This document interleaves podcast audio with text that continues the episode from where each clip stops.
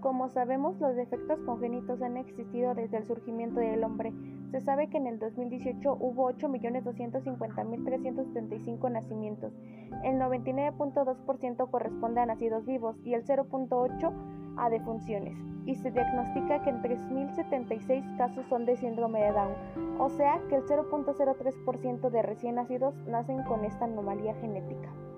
Actualmente se estima que en México existen 250.000 personas con anomalías genéticas. Junto con mi equipo les comenzaremos contándoles cómo ha ido evolucionando y modificando la ideología de la sociedad acerca de las personas que padecen estos trastornos genéticos, ya que se ha comprobado que históricamente mataron, fueron abandonados o condenados al ostracismo a muchos individuos con síndrome de Down. En el siglo XX era común para que estos individuos sean institucionalizados y no recibieron el tratamiento apropiado para las complicaciones médicas asociadas, tales como desórdenes del corazón, defectos de visión y problemas intestinales. Muchos niños con síndrome de Down morían durante la infancia o edad adulta temprana. El movimiento de la eugenesia, la cual se refiere a la aplicación de las leyes biológicas de la herencia al perfeccionismo de la especie humana, promulgó la esterilización forzada de individuos con síndrome de Down. Los programas de esterilización alcanzaron grandes cifras hasta que las protestas del público en general llevaron a su discontinuidad. A este punto en la historia, la causa del síndrome de Down no era entendida. Fue asumido varios factores genéticos, ya que esto ocurre aproximadamente en uno de cada 691 nacimientos, mayormente en mujeres que se embarazan después de los 35 años. Ocurre en uno de cada 300 embarazos en mujeres de 35, 0.3%, y uno de cada 100 en mujeres de 41% uno de cada 25 en mujeres de 50 años, 4% presentan esas alteraciones. Era solamente en los mediados del siglo XX, los años 50, las técnicas de este cariotipe fue descubierto que se podría utilizar para ayudar a determinar la forma y el número de cromosomas. Esto llevó a la comprensión que la trisomía 21 era la causa del síndrome de Down. Actualmente la aceptación e integración a las personas con defectos congénitos ha crecido bastante, ya que se ha fundado un gran número de instituciones que ayudan a las personas con trastornos genéticos, como Argentina, el Centro Nacional de Genética Médica Eduardo Castilla y el RENAC, Registro de Anomalías Congénitas de Argentina entre el 1 de noviembre de 2009 y el 30 de junio de 2012, incorporándose 98 hospitales.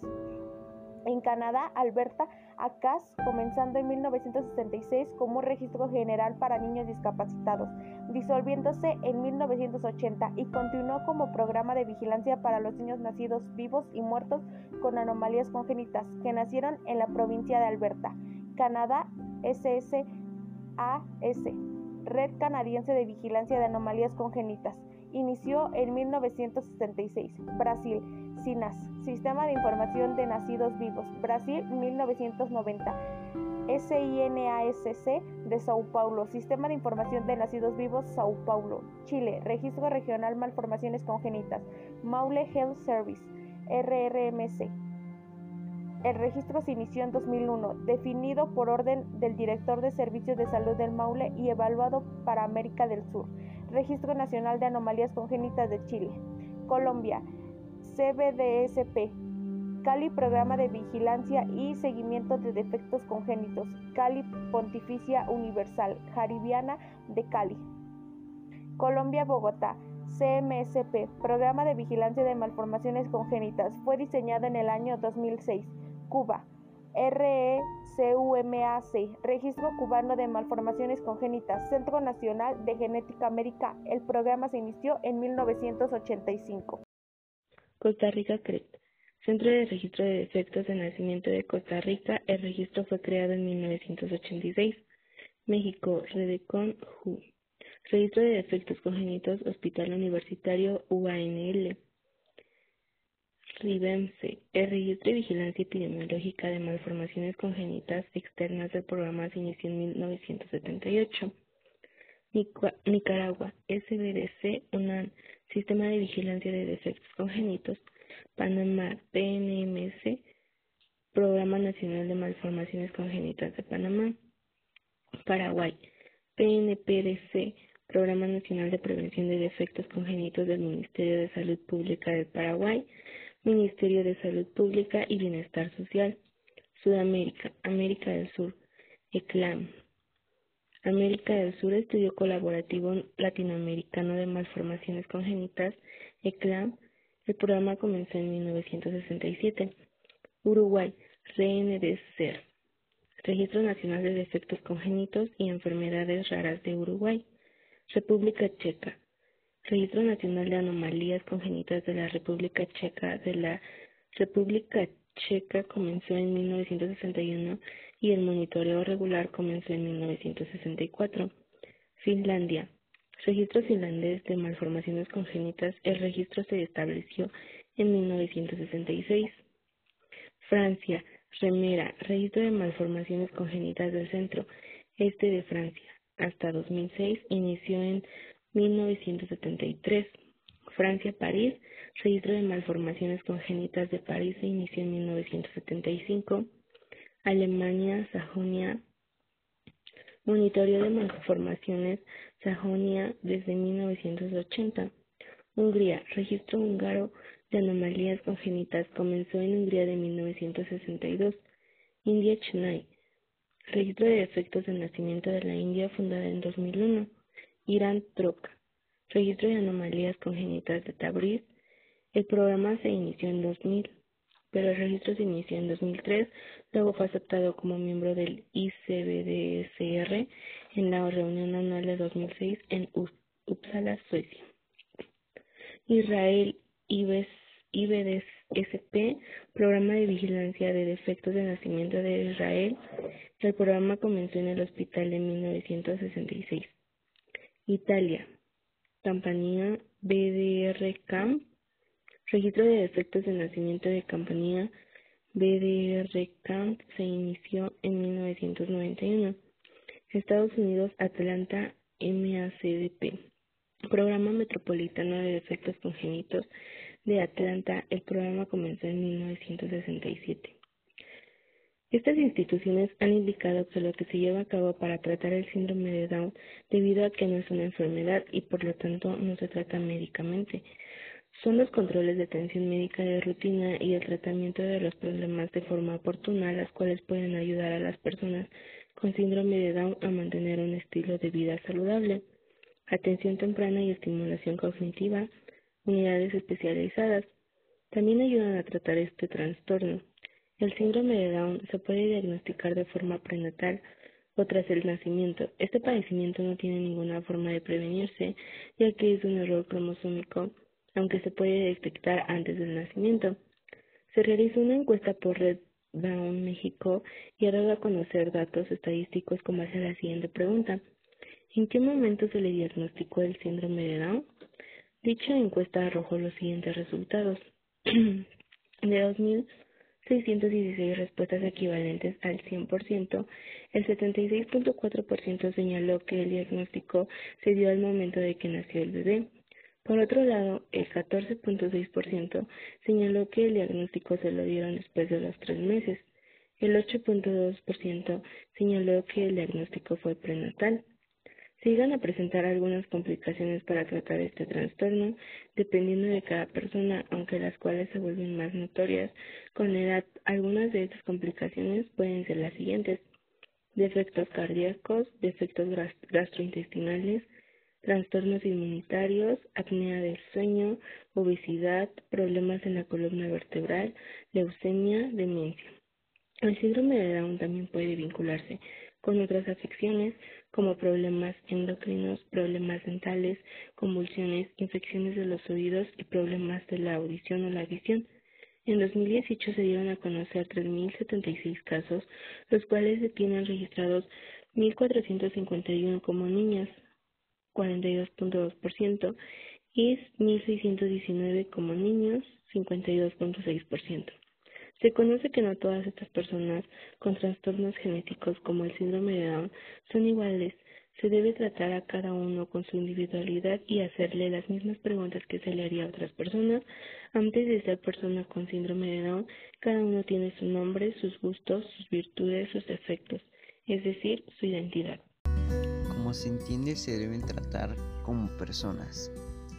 La ideología debe evolucionar, no se debe maltratar ignorar, discriminar ni referirse con especial amabilidad a alguien solo porque tiene síndrome de Down. Esto puede incomodar a la persona. Las personas con síndrome de Down no son ni más ni menos buenas que las demás. Todos podemos tener días buenos y malos con buen, buen o mal humor. En cuanto a las personas adultas con síndrome de Down, no se les debe tratar como eternos niños. Pasan por las mismas etapas madurativas todos. Como se entiende ahora, la mente de la sociedad y gracias a los estudios realizados se han ido ampliando. Estas anomalías que pueden ser estructurales o funcionales ocurren durante la gestación. Tienen origen genético, infeccioso, ambiental o nutricional, aunque en muchas ocasiones no es posible identificarse su causa. Muchos de los defectos congénicos pueden prevenir y la calidad de vida de las niños y niños que los presentan se pueden mejorar mediante intervenciones accesibles y muchas de ellas de bajo costo. La prevención se alcanza a través de inmunizaciones, mejoras en alimentación y nutrición, el no consumo de tóxicos, la eliminación de factores ambientales, en la prevención de enfermedades como la diabetes en la madre, entre otras medidas. Se realizó una encuesta a los padres quienes arrojaron los siguientes datos. De un total de 2.473 respuestas equivalentes al 100%, el 24.3% señaló que la madre tenía entre 31 y 35 años. Y como se sabe, este es una causa sobresaliente. Las, caras, las características que presentan las madres son la edad promedio de 25 años. El 84.7% provenían de un medio socioeconómico bajo. El 51% tenía al menos un embarazo previo y el 15.3% el antecedente de aborto. El 89.8% refirieron de haber acudido a control prenatal y el 100% refirió haber consumido ácido fólico durante el embarazo. La comorbilidad más frecuente observada fue la enfermedad hipertensiva del embarazo, con 71.4% de los casos. Características que presentan los nacidos son que el 65.3% de los recién nacidos respondían al sexo masculino, con una proporción de afección por sexo masculino femenino de 1.88, lo que indica una mayor prevalencia de malformaciones congenéticas en neonatos masculinos. El 81.6% de los recién nacidos presenta un peso adecuado para su edad gestacional, sin encontrar recién nacidos pequeños para la edad gestacional. Por otro lado, el 85.7% fueron neonatos a término. Estudios publicados alrededor del mundo reportan una prevalencia de malformaciones congéneticas al nacimiento entre 20 y 55 casos por cada mil neonatos vivos, con una variación significativa dependiendo de las características demográficas de la población estudiada, la metodología y los criterios diagnósticos utilizados. En México, de acuerdo a la Dirección General de Información en Salud en 2018, nacieron 351 niñas y 338 niños con síndrome de Down. La esperanza de las personas que padecen síndrome de Down se estima hasta los 60 años y esta ha ido incrementando ya que anteriormente llegaban a vivir hasta los 30 años. Algunas de las características que presentan las personas con síndrome de Down son los bebés con síndrome de Down pueden ser de estatura promedio, pero por lo general crecen más lentamente y son más bajos que los niños de la misma edad. Cara aplanada, especialmente en el puente nasal. Ojos en forma almendrada, rasgos hacia arriba. Cuello corto, orejas pequeñas, lengua que tiene a salirse de la boca. Manchas blancas diminutivas en el iris del ojo. Manos y pies pequeños. Un solo pliegue en la palma de la mano. Dedo, dedos meñiques pequeños y a veces encorvados hacia el pulgar. Tono muscular débil o ligamentos flojos. Estatura más baja en la niñez y adultez. Ácido del labio leporino. En México cada año nacen 3.521 niños con esta malformación. 0.47% de mil niños nacidos presentan esta anomalía. Se presentan mayormente en Aguascalientes, Colima, Querétaro, Ciudad de México, Tlaxcala, Yucatán, Hidalgo, Puebla, Guanajuato, Michoacán y Tabasco.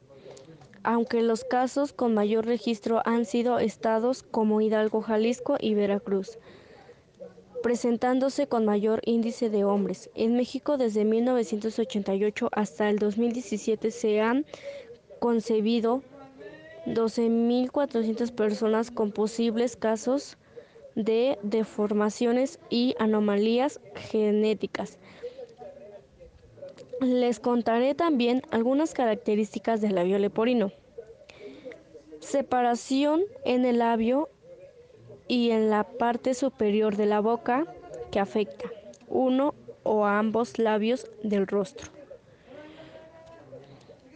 Separación en el labio que se presenta solo como una pequeña hendidura o que puede extraerse desde el labio a través de la ciencia superior, el paladar hasta la parte inferior de la nariz. Separación en la parte superior de la boca que no afecta la apariencia del rostro. Lo que causa más común de la malformación se debe al, al componente perdón, genético y al contacto con virus o tóxica durante el embarazo. Problemas en los genes que se transmiten por los padres.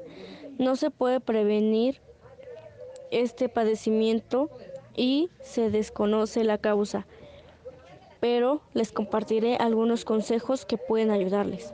Tomar ácido folítico antes y durante el embarazo. Evitar el tabaco, las drogas y el alcohol durante el embarazo. Lograr un peso saludable antes del embarazo y no aumentar demasiado de peso cuando estés embarazada. Vacunarse, protegerse de las infecciones.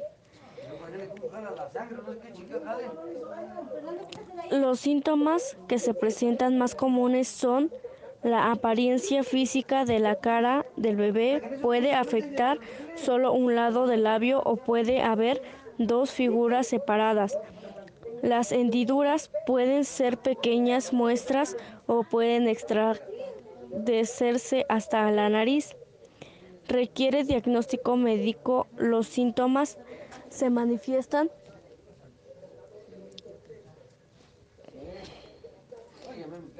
en el oficio de la boca incluyen dificultades para hablar y comer. Habla, tartamudeas, trastorno, el habla o voz defectuosa. También comunes deformada física, dificultad para alimentar al bebé, congestión nasal, pérdida de la audición, respiración por la boca o ronquido. cambio de la nariz, desalineación de los dientes, insuficiencia para aumentar el peso, salida de flujo de leche a través de las fosas nasales durante la alimentación, crecimiento retrasado, de perstitivas, infecciones en el odio, en el oído, perdón, dificultades en el habla. Esta malformación también presenta diversas complicaciones como puede ser en los niños con labio leporino, puede tener problemas para comer y respirar. Esto va a depender del tamaño de las aberturas a medida que creen también puede tener retrasos del habla y del lenguaje. Los niños que tienen labio leporino o paladar hendido también son más propensos a tener infecciones del oído, pérdida de la audición o problemas de los dientes. Se produce asimismo 30.000 o 5.000 nacimientos con variaciones genéticas durante el periodo del tiempo estudiando. Se atendieron a un total de 4.417 nacidos vivos, en los cuales 4.097, 92.8% fueron incluidos en el estudio y 320 7.2% fueron excluidos para la falta de información en el expediente clínico. Se documentaron malformaciones de 98 recién nacidos vivos para prevencia de 2.39% en nuestra población. De estas, el 4.1% en igual a 4 correspondieron a malformaciones congénitas, sindrómicas y 95.9% n igual a 94 a malformaciones no sindrométicas, 84 aisladas y 10 múltiples. La tasa de mortalidad que se presentan por trastornos genéticos nos indica que el 25.4% de muertes infantiles que ocurren en el país son por malformaciones congénitas, deformaciones o anomalías cromosómicas. El 16.5% de muertes corresponden a infantes entre 1 y 4 años y el 6.6% a niños de 5 y 14 años. De 1.305 bebés nacidos con síndrome de Down, 97 murieron dentro del primer año. Su tasa de mortalidad es de 97 por mil. Para garantizar una mejor calidad de vida a esa población, los países necesitan generar información para conocer la magnitud de la situación, favorecer la vigilancia, implementar programas e intervenciones específicas, brindar una atención y servicios apropiados y promover la participación activa de las familias y de la sociedad civil. Las malformaciones congénitas, MC, son responsables directos o indirectos de una alta proporción de muertes perinatales e infantiles, ubicándose como la segunda causa de muerte en menores de un año en nuestro país, además de las secuelas físicas, repercusiones emocionales y económicas que éstas conllevan. En México y otros países de América Latina, las malformaciones congénitas se encuentran dentro de las principales causas de morbilidad y mortalidad en la infancia por lo que un diagnóstico temprano resulta de gran importancia para brindar un manejo oportuno de las mismas. Por otro lado, es necesaria la creación y retroalimentación de registros locales y nacionales de estas patologías, que permitan conocer su frecuencia de presentación y características clínicas en nuestro medio, para una mejor vigilancia epidemiológica de estas patologías. Según el INEGI, las cifras de mortalidad infantil han ido descendiendo con el paso de los años, no así el número de muertes atribuidas a malformaciones congénitas, llegando a ocupar el segundo lugar como causa de muerte infantil en menores de nuestro año. En nuestra población, el 3.1% de los recién nacidos con alguna malformación falleció por una causa directa o indirecta relacionado a la MC. En este sentido, a pesar de que en los últimos años muchos de los factores causales de MC han sido identificados, la mayoría de ellos permanecen desconocidos, lo que ha dificultado la prevención de las mismas. Alrededor de 8 millones de recién nacidos en el mundo nacen con un defecto congénito grave y cerca de 3 millones morirán antes de cumplir 5 años. En América Latina, los defectos congénitos causan hasta el 21% de los fallecimientos de los menores de 5 años y uno de cada cinco bebés mueren por defectos congénitos durante los primeros 28 días de vida. Actualmente, el riesgo de mortalidad por COVID-19 es 10 veces mayor en personas con síndrome de Down, ya que su condición genética los hace más vulnerables ante este virus. Nos gustaría agradecer que nos escuchen. Seguiremos subiendo más contenido interesante sobre estos trastornos. Cuídense mucho.